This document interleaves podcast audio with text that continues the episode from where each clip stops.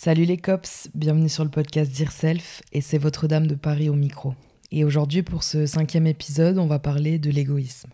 L'égoïsme par définition c'est un nom masculin et c'est l'amour excessif de soi, la recherche de son seul plaisir et de son seul intérêt. Pour parler de comment je suis arrivée à l'égoïsme pour mon bien-être, je dois d'abord aborder les étapes par lesquelles je suis passée. La première étant se sentir vide. C'est un sentiment désagréable qu'on peut tenter de combler par un million de vices la surconsommation de nourriture, l'alcool, la drogue, sortir à outrance. Le but étant de se remplir. Le vide chez moi a souvent été généré par la solitude. Et c'est souvent une solitude que je vivais assez mal parce que dans un premier temps, je ne l'ai pas choisie. Et j'ai appris à m'apprivoiser, à aimer passer du temps avec moi-même, à me ressourcer dans les moments où j'étais fondamentalement seule. Le vide chez moi, il est généré après une grosse cassure, un moment où un élément dans ma vie, il a changé drastiquement. En fait, le vide pour moi, c'est l'impression que j'ai quand je perds quelque chose alors que je suis fondamentalement convaincu que je suis un égal et que tout ce qui est dans ma vie est un plus, sinon je m'en sépare.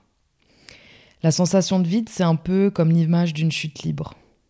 Je sais toujours dire quand j'ai commencé à tomber, mais je vois rarement l'atterrissage. Alors que, comme dit dans le film La haine, le problème c'est pas la chute, l'important c'est l'atterrissage. Mais du coup, comment on atterrit bien alors? Déjà, avant toute chose, quand on tombe, il y a forcément un moment où ça s'arrête parce qu'il y a toujours le fond du fond. Et aussi long que ça puisse paraître, ça arrive. Une phrase qui est réelle, c'est que peu importe combien vous tombez bas, vous pouvez que remonter par la suite. Et je ne sais pas vous dire quand vous aurez vraiment touché le fond, mais c'est quelque chose que vous allez sentir. Ensuite, vous allez vous relever et repartir. Et croyez en vous plus que n'importe qui. Ensuite, il y a l'impression de toujours me forcer à faire les choses pour faire plaisir aux autres sortir, être tout le temps avec du monde, c'est pas quelque chose qui me correspond forcément. Et j'ai fait beaucoup d'efforts pour contenter mon entourage, mais c'est des efforts qui m'ont jamais contenté moi. Je suis quelqu'un qui fonctionne beaucoup avec le cœur et j'ai besoin de ressentir de la satisfaction dans ce que je fais. Quand je me forçais pour faire plaisir aux autres, je me suis toujours perdue, parce que j'étais rarement en accord avec moi et je faisais pas les choses avec plaisir. Je ressentais un sentiment qui me rendait inconfortable et un jour j'ai eu un déclic qui a appris à m'écouter à écouter mes besoins et mes envies. Et vous savez, c'est très personnel un déclic. On s'en rend compte quand c'est un déclic que justement c'est un tournant dans notre réflexion et notre façon d'agir. Et quand je fais les choses avec le cœur, je prends du plaisir et ça, c'est quelque chose qui m'épanouit et qui me rend heureuse. C'est ça le sentiment que j'ai toujours cherché. La troisième étape, c'est le lâcher prise. Épithète, un philosophe stoïcien, il apprend qu'il ne dépend de nous que ce qu'il nous appartient en propre. Et ce que je comprends dans ça, c'est que les choses sur lesquelles on ne peut pas avoir d'impact, elles doivent pas prendre trop de place. En bref, si vous ne pouvez pas changer une situation parce qu'elle ne dépend pas que de vous, lâchez prise. Concentrez votre énergie sur votre bien-être avant celui des autres. Apprenez à être égoïste pour vous. Et pour vous donner un exemple concret, une situation qui implique quelqu'un d'autre, si la personne ne peut pas répondre à vos attentes, à vos questions, à vos besoins, c'est pas nécessaire de perdre votre temps. Vous n'êtes pas seul acteur, donc ça implique que votre énergie est donnée dans le vide. Et à contrario, une situation où par exemple votre travail ne vous convient pas, vous êtes le seul acteur, donc vous pouvez agir. Et dans ce cas-là, mettez votre énergie pour les recherches d'emploi par exemple.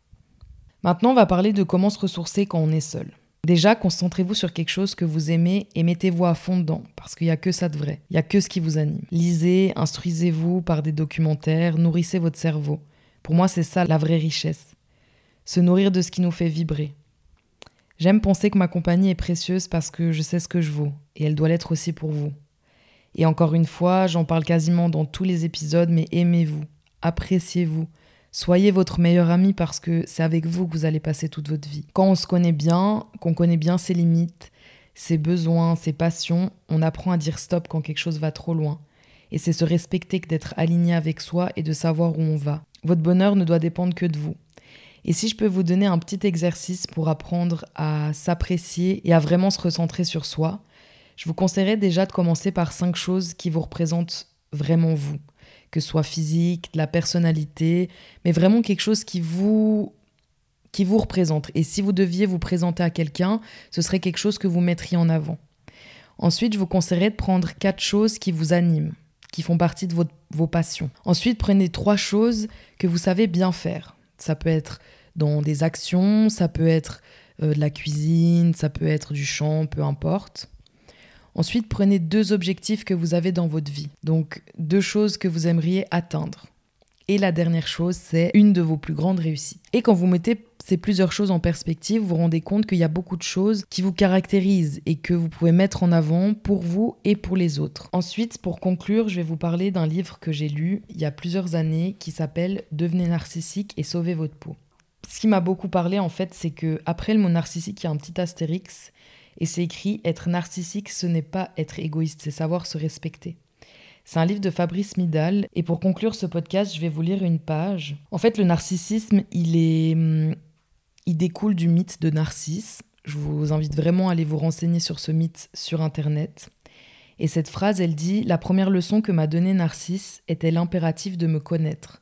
La deuxième, tout aussi surprenante, fut le droit que j'avais d'être, d'être pleinement, d'être comme je suis, d'être heureux, gratuitement heureux, inconditionnellement heureux ici et maintenant, tout de suite et sans remords, sans honte, sans culpabilité. Vous avez vraiment le droit de mettre votre bien-être au centre de votre vie, parce que quand vous êtes bien avec vous-même, vous pouvez être bien avec les autres. Quand on se connaît bien, on peut donner le meilleur de soi, pour soi et pour les autres, et c'est important d'être à l'aise avec soi. Si vous avez le temps, lisez vraiment ce livre. Il explique comment se déculpabiliser de penser à se contenter avant d'essayer de contenter les autres. Quand vous êtes capable de vous contenter à 100%, vous apprenez à ce que votre bien-être dépende que de vous. En tout cas, j'espère que cet épisode vous a plu et je vous fais plein de zoubis.